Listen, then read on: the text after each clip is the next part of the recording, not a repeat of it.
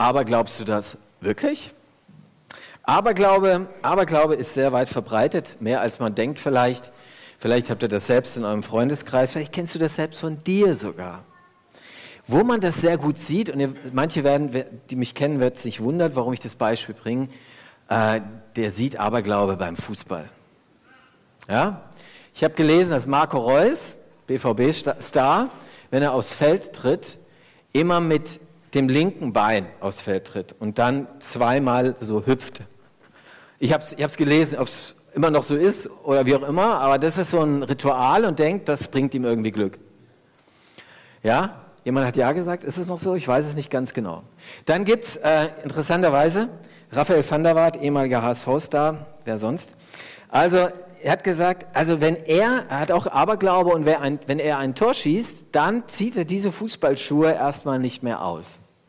Aberglaube.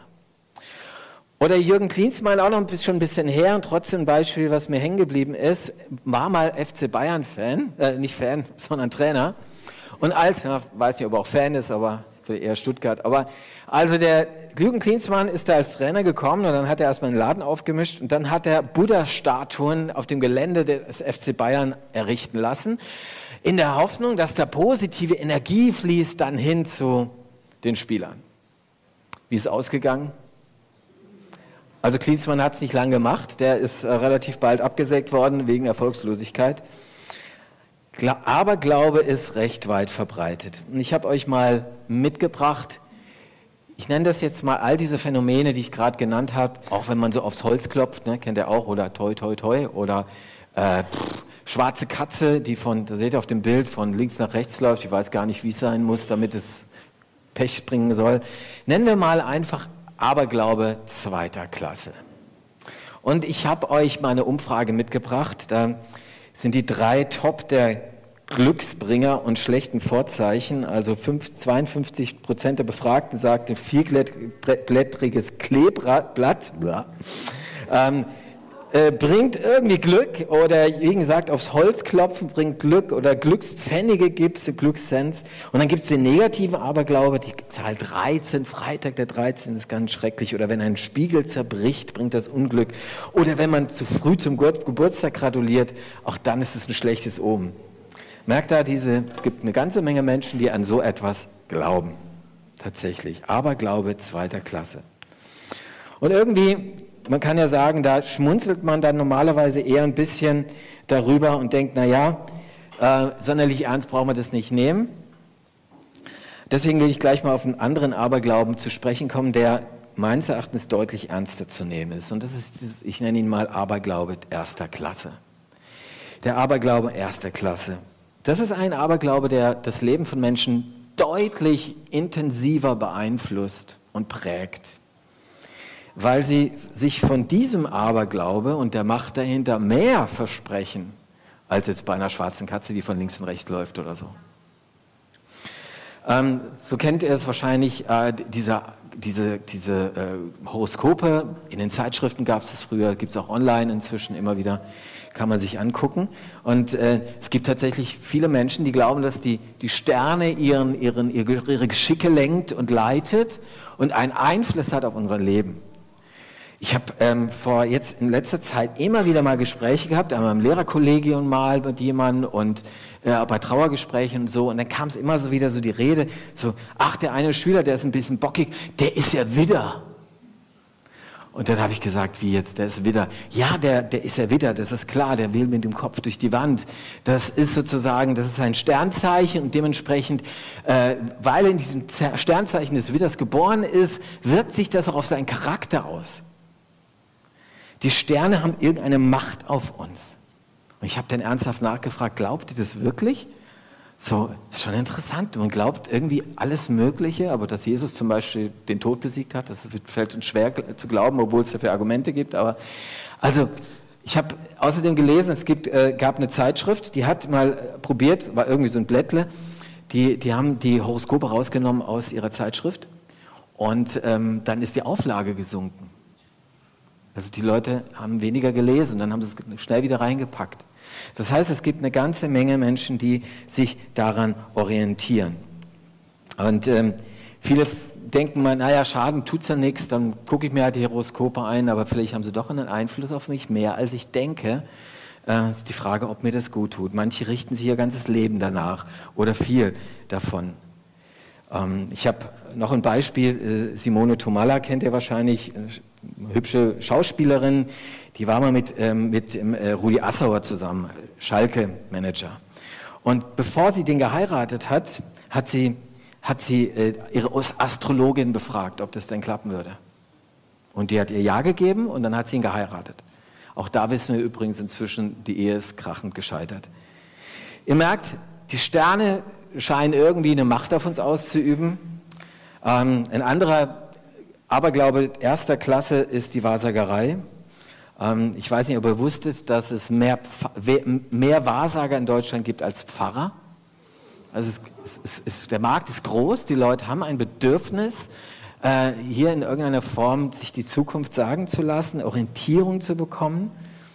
Oder was auch immer wieder zu finden ist, so dieser Glaube an so Steine, die Energie irgendwie in sich tragen. Vielleicht äh, kennt ihr sogar Menschen, die das auch haben, also auf, auf dem Tisch stehen haben, am Küchentisch oder sonst was.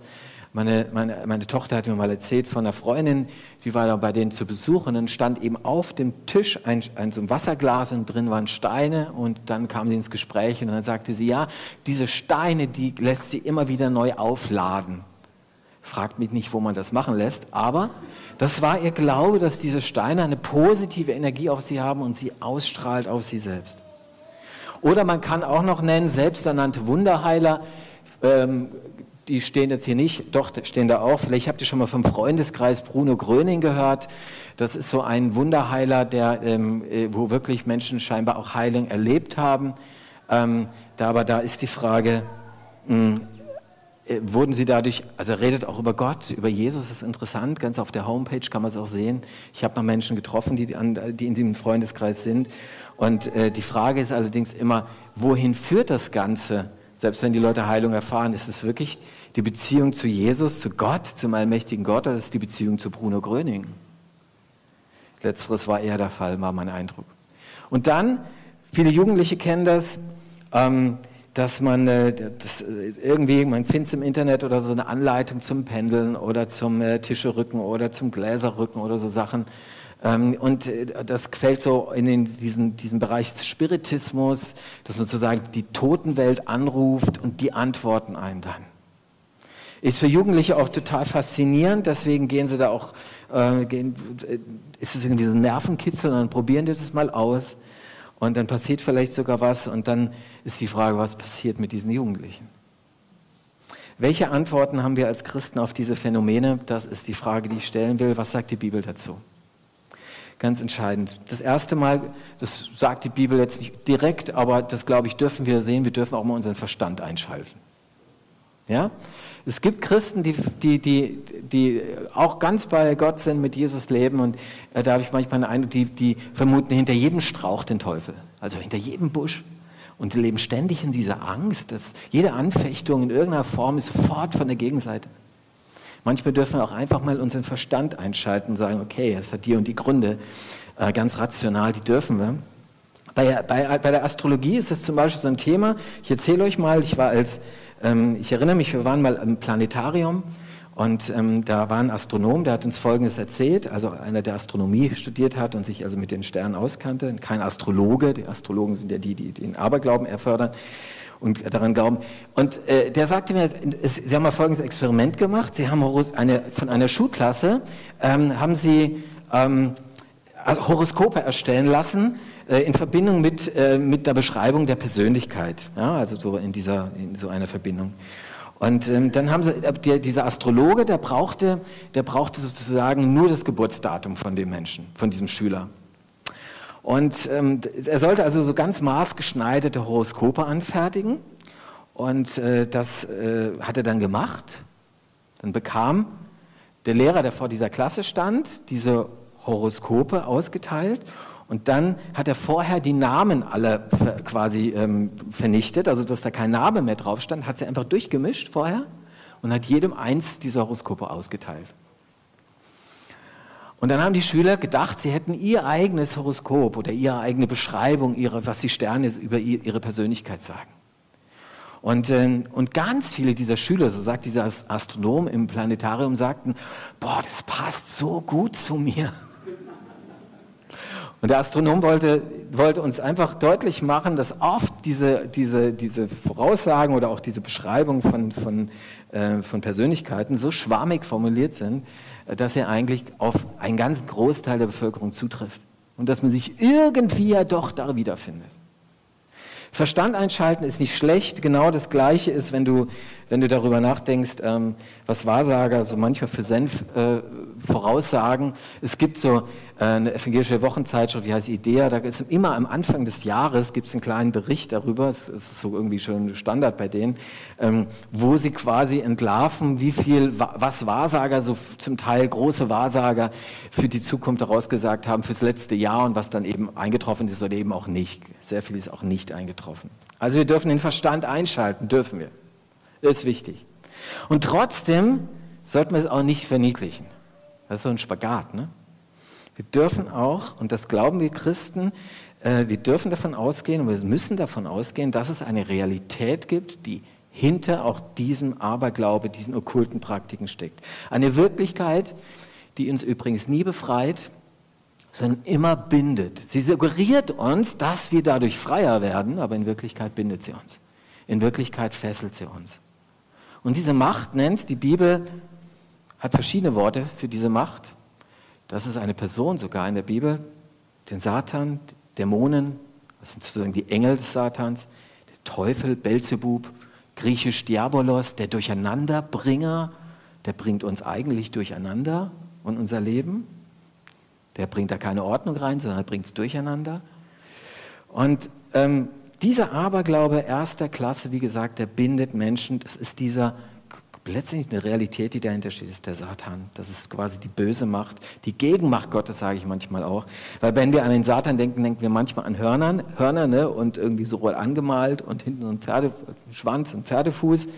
Äh, das sind Bilder, die die Bibel so nicht kennt, sondern es geht um eine Gegenmacht, die natürlich schwächer ist als Gott, aber warum auch immer, Gott lässt sie ja irgendwie eine Freiheit.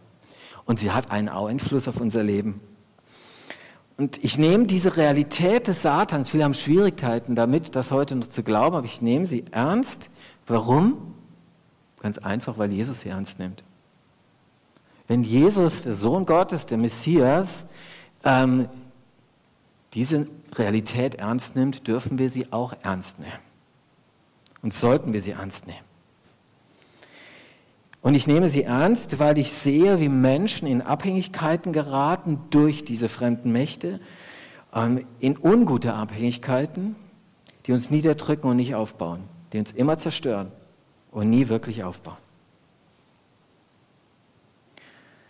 Schaut es mal, lasst uns mal ein bisschen was über, den, über diese Gegenmacht Gottes lernen. Ja, das zweite, die Realität, die dahinter steht. Ähm, was sagt die Bibel eigentlich über diesen Diabolos? Ähm, da heißt es zum Beispiel in 1. Korinther ähm, 11, Vers 14, er selbst, der Satan, verstellt sich als Engel des Lichts. Als Engel des Lichts. Das heißt, er ist nicht immer gleich als bösartig erkennbar. Im Gegenteil, er, er, er macht uns so schmackhaft, weil es so hell und schön klingt und wirkt. Oder Johannes 8, Vers 44 heißt es, sein ganzes Wesen ist Lüge. Er ist der Lügner schlechthin, ja, der Vater jeder Lüge, der Vater jeder Lüge. Das heißt, sein Mittel, um uns zu beeinflussen, ist das Mittel der Täuschung, ist das Mittel auch der Halbwahrheiten. Er täuscht sogar durch Heilungen, sogar durch Wunder. Vielleicht ein kleines Beispiel. In meiner Familie habe ich jemanden gehabt, der auch sehr abergläubisch war und der, der hat seine Warzen besprochen bei Mondlicht. Ja, bei Vollmond, ihr lacht, aber er hat es wirklich gemacht und dann hat er tatsächlich den Namen des dreieinigen Gottes da angerufen, was ich schon ein bisschen gruselig finde und fast schon, naja, äh, Gotteslästerung. Und sie, äh, sie hat es gemacht und sie sagte mir, die, die Warze wäre am nächsten Tag weg gewesen. Gibt es sowas wie Heilung, die von einer Gegenmacht kommt? Also nochmal, das ist eine super Taktik, ja? er heilt dich und du denkst, wow, diese Praktik hat mich geheilt oder diese Macht hat mich geheilt oder dieser Bruno Gröning, der hat mich geheilt. Aber letztendlich bindet es mich eben nicht an Gott, der wirklich Freiheit schenkt, sondern an diese Macht oder an diese Praxis. Und das ist das, was das Gefährliche bei der Geschichte ist. Das heißt mal im äh, zweiten Korintherbrief, äh, zweiten Thessalonicher Brief 2, Vers 9, Vorher wird der Feind Gottes mit Hilfe des Satans machtvolle Zeichen, Taten und Wunder vollbringen. Also merkt er, er hat irgendwie diese Macht auch tatsächlich Gutes zu bewirken in unserem Leben. Damit lockt er uns. Und doch ist alles durch und durch verlogen. Mit seinen Verführungskünsten wird er alle auf seine Seite bringen, die verloren sind. So heißt es da bei Paulus. Nochmal, es sind nicht okkulte Spielchen, die wir da haben, die, äh, wo man denkt, naja, kann man halt mal machen oder nicht, sondern es sind Dinge, die uns auch binden können und binden wollen. Das ist zumindest deren Absicht. Und ich habe das im Vorfeld der Predigtvorbereitung mal gemerkt. Ich war so auf so einer Astro-Seite, Astrologie-Seite. Und irgendwie war es ein Stück faszinierend. Du merkst richtig, wie das so prickelt so und denkt, oh, das ist interessant. Und da willst du weitergehen. Und ich habe gemerkt, das ist so eine Macht, die einen doch ein Stück weit zieht. Aber letztendlich macht sie mich unfrei. Noch ein Vers aus der Bibel zu dem Thema 5. Mose 18. Da heißt es mal, niemand soll Wahrsagen, zaubern, Geister beschwören oder Magie äh, treiben. Keiner darf mit Beschwörung Unheil abwenden. Also es ist interessant hier. Äh, das äh, fünfte Buch Mose, also Mose geht davon aus, dass also auch quasi durch okkulte Praktiken wirklich Unheil abgewendet wird. Da merkt er wieder äh, diese Taktik des Teufels. Er kann sozusagen erst einmal Licht bringen und letztendlich bringt er Dunkelheit. Totengeister sollen wir nicht befragen, die Zukunft vorhersagen oder mit Verstorbenen in Verbindung, äh, die Verbindung suchen. Wer so etwas tut, ist dem Herrn zuwider. Da heißt es eigentlich, ist dem Herrn ein Gräuel, das ist noch ein bisschen heftiger. Ihr aber gehört zum Herrn, eurem Gott, darum halt, haltet ihm die Treue. Ganz wichtig, warum sollen wir uns fernhalten davon? Achtung, was heißt es da? Weil ihr zum Herrn gehört, haltet ihm die Treue. Ja, gehört eben nicht auf diese Seite. Und deswegen löst euch von solchen Sachen. Sie sollen keinen Einfluss auf euer Leben haben. Vielleicht noch eine Sache, es ist so, kommt mir gerade auch äh, heute Morgen schon bei der, ich war in Zinken schon mal, schon mal gepredigt. Äh, äh, es gibt so viele, und es ist mir auch in der letzten Zeit immer wieder aufgefallen, auch viele Eltern, die haben so über den, den Kinderbetten, so ein Traumfänger, kennt ihr das? So Traumfänger. So ist es so eine indianische Geschichte. Und der, der, Gedanke ist, dass dieser Traumfänger sozusagen irgendwie unsichtbar diese Träume, die schlechten Träume für die Kinder abfängt. Und ich weiß sogar von Menschen, die auch Christen sind und sie haben diesen Traumfänger über ihrem Bett hängen. Sieht vielleicht auch schön aus, ja, sieht ganz nett aus, Geschmackssache. Und ich frage mich dann immer, ja, warum eigentlich? Was ist es eigentlich, wer ist es eigentlich, der die Träume abfängt? Ist es irgendwie, ne? oder ist es Gott selbst? Ist er nicht der, dem ich vertrauen soll? Und das ist nämlich die Grundfrage, die hinter ganz, diesem ganzen Ding steckt. Vertraue ich dunklen Mächten, die mich binden wollen, oder vertraue ich dem allmächtigen Gott? Das ist die Grundfrage des Vertrauens. Das, was hier im fünften Buch Mose heißt, äh, wir sollen ihm die Treue halten, weil wir zu ihm gehören. Wir sollen ihm vertrauen und ihm alles zutrauen. Ich kann nicht Jesus nachfolgen und zugleich mein Leben abhängig machen von Horoskopen oder irgendwelchen selbstverherrlichenden Wunderheilern oder Wahrsagern oder sonst irgendetwas Okkultem. Ähm, da ist schon das erste Gebot ganz hilfreich, das sagen, ich bin der Herr, dein Gott, du sollst keine anderen Götter neben mir haben, ich alleine soll dein Orientierungsmaßstab sein für dein Leben. Und daher sagt die Bibel glasklar, Finger weg vom Aberglaube, vor allem vom Aberglaube erster Klasse. Der, der, der zweite Klasse ist auch nicht gut und hilft uns auch nicht weiter, aber der erste Klasse. Das, ähm, denn er tritt dann in eine, wenn wir nicht die Finger lassen, tritt er in Konkurrenz dem Vater im Himmel und Gott will keine Konkurrenz. Er will der Einzige sein, wir haben es eben gesungen, der unser Leben bestimmen will. Er bringt Heil und nicht Unheil. Er bringt uns Frieden und nicht Unfrieden. Interessant ist, wenn wir also jetzt nochmal weiterfragen, ist ja, warum wenden sich Menschen eigentlich dem Aberglaube zu und dem Okkultismus? Was ist so die Grundmut? Gibt es vielleicht ein Grund, Grundbedürfnis, was Menschen haben? Und ich stelle mal die These auf, dass es das Bedürfnis nach Sicherheit ist. Sie sehen sich nach etwas, das mir Kontrolle gibt für mein Leben und in meinem Leben. Wenn wir nämlich in unser Leben schauen, wenn du in dein Leben schaust, merkst du doch vielleicht so in deinem Leben, wow, es gibt eine ganze Menge, was nicht unter Kontrolle ist, was wir nicht unter Kontrolle haben. Werden meine Eltern ihre Ehekrise überwinden? Fragst du vielleicht, wenn du Jugendlicher bist. Wird die Schwangerschaft gut verlaufen? Werden sich meine Kinder in der Schule oder in der neuen Klasse aufgehoben fühlen? Werde ich meinen, meinen Arbeitsplatz auf Dauer halten können? Ist der Mann oder die Frau, die, in die ich mich verliebt habe, der oder die richtige für mein Leben? Wie lange werde ich gesundheitlich noch durchhalten? Ich habe das immer wieder bei Trauerfällen, dass Menschen mir sagen, ja, der ist gerade in Rente gekommen und plötzlich kommt die Diagnose, Krebs oder irgendwas anderes. Kein, keine Kontrolle. Wir haben oft das Leben einfach nicht unter Kontrolle. Und wir haben das Bedürfnis nach Sicherheit, nach Kontrolle. Vielleicht ein weiteres Beispiel aus meinem Leben. Wir haben äh, vor zweieinhalb Jahren sind wir hergekommen aus ähm, dem schönen Karlsruher Raum, Heidelberg, Karlsruhe, ähm, in schöne Markgräflerland. Und äh, das war ein ganz schöner Schritt. Und es war mit ganz viel Unsicherheiten verbunden. Werden meine Kinder sich hier einleben? Werden sie Freunde finden? Mitten in der Pandemie? Wie soll das eigentlich gehen? Und wir haben sehr, sehr lange gewartet und auch, ich geb's, darf man offen mal bekennen, richtig gelitten in dieser Zeit. Das war nicht einfach für uns als Familie. Wir sind diesen Weg gegangen, ob, trotz dieser Unsicherheit, nicht weil wir die großen Glaubenshelden sind, sondern weil, weil wir irgendwie den Eindruck hatten, das ist jetzt, passt jetzt vielleicht. Und sind wir diesen Weg gegangen, aber wir hatten nichts in der Hand. Wir hatten es wirklich nicht in der Hand. Mein Gedanke war immer, Herr, kümmere dich um mein Gebet, bestätige das, dass wir hier sind, dass du dich um meine Kinder kümmerst. Und jetzt nach zweieinhalb Jahren kann ich definitiv sagen, er hat es getan. Ja? Aber meine, meine, mein Vertrauen galt diesem Jesus. Klar, das war angefochten. Ich gebe es ehrlich zu, es war sehr angefochten. In den Jahren habe ich manchmal gefragt, Gott, warum sind wir eigentlich hier? Aber es gilt tatsächlich, seine ganze Hoffnung und die Kontrolle abzugeben an diesen Jesus, an diesen Gott, der alles in seiner Macht hält, in seiner Hand hält. Und andere Menschen handeln vielleicht eben so aus diesem Bedürfnis, was ein ganz natürliches Bedürfnis heraus, dass, dass sie Sicherheit haben auch für unsere Zukunft, dass sie eben dann denken, na ja, wie kann's, man kann es ja mal probieren. Es kann ja nicht schaden, einfach mal zu solchen Praktiken zu greifen und damit ein bisschen rumzuspielen. Vielleicht gibt mir das eine Sicherheit, die ich brauche. Vielleicht gibt mir das Heilung, die ich haben möchte.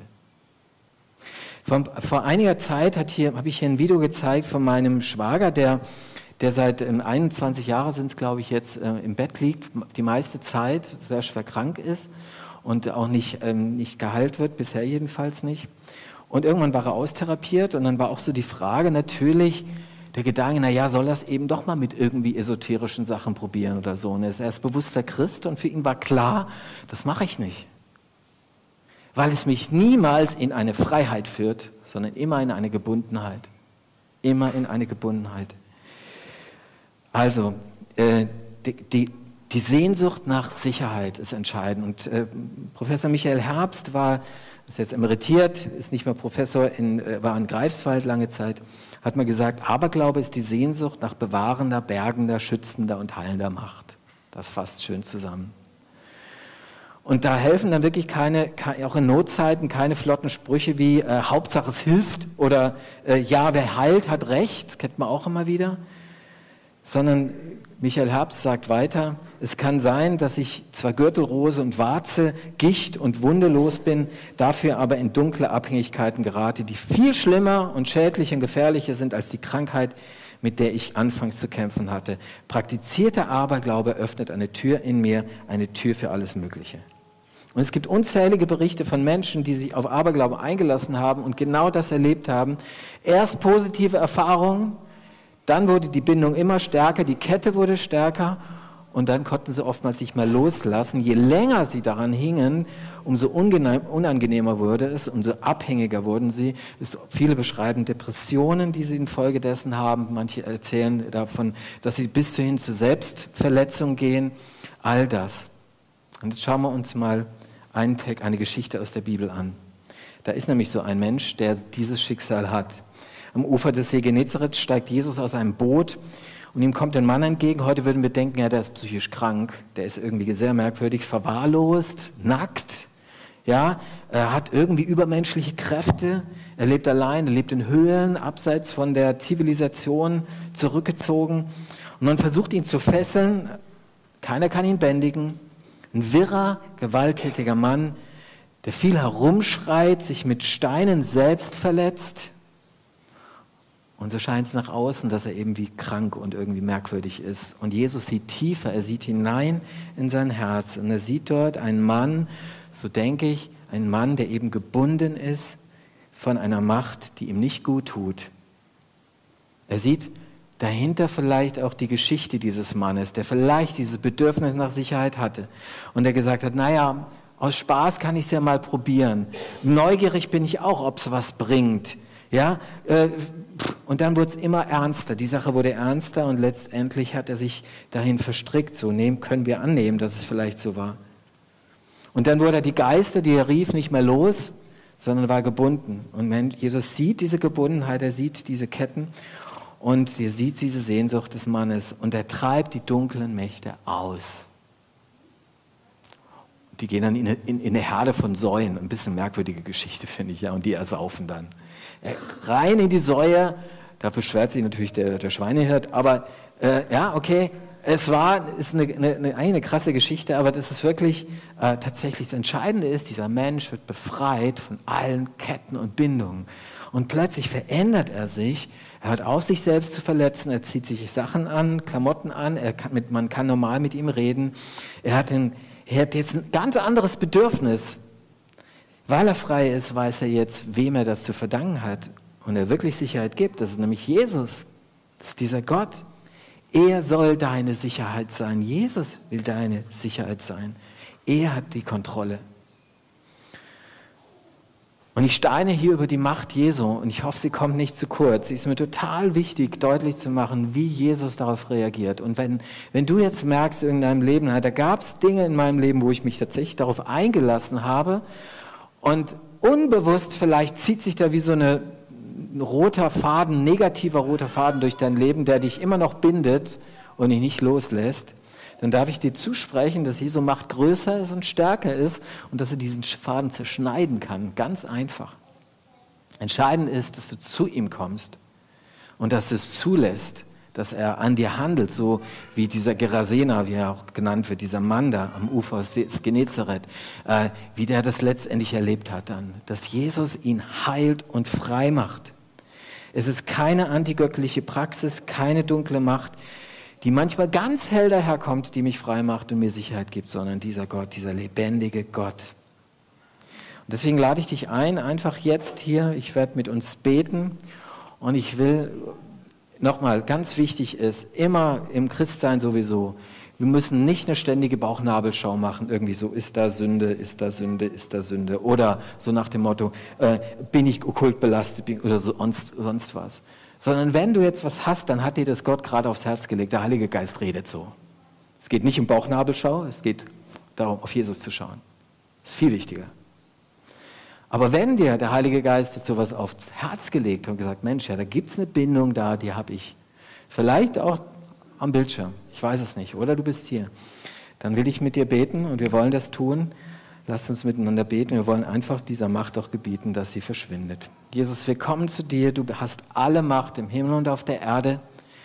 Und so siehst du manche Bindungen, in denen wir noch hängen, vielleicht aus der Vergangenheit. Und wo wir dem Aberglaube quasi mehr Raum gegeben haben, wo wir den Gegenspielern Raum gegeben haben. Und wir gebieten dieser Macht, sie verschwindet in deinem Namen, weil du alle Macht hast im Himmel und auf der Erde und weil du stärker bist. Du kannst jetzt alle Ketten binden, du kannst alle Ketten zerschneiden und zerreißen.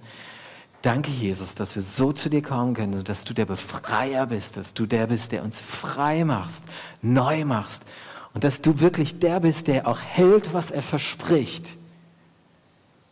Nämlich, dass wir in dir geborgen sind und letztendlich Sicherheit haben, auch in Ewigkeit. Danke, Jesus. Amen. Wir singen ein Lied, das hat was mit Sicherheit zu tun. Er ist ein starker Turm. Er ist das Auge im Sturm. Da gibt es Sicherheit bei ihm.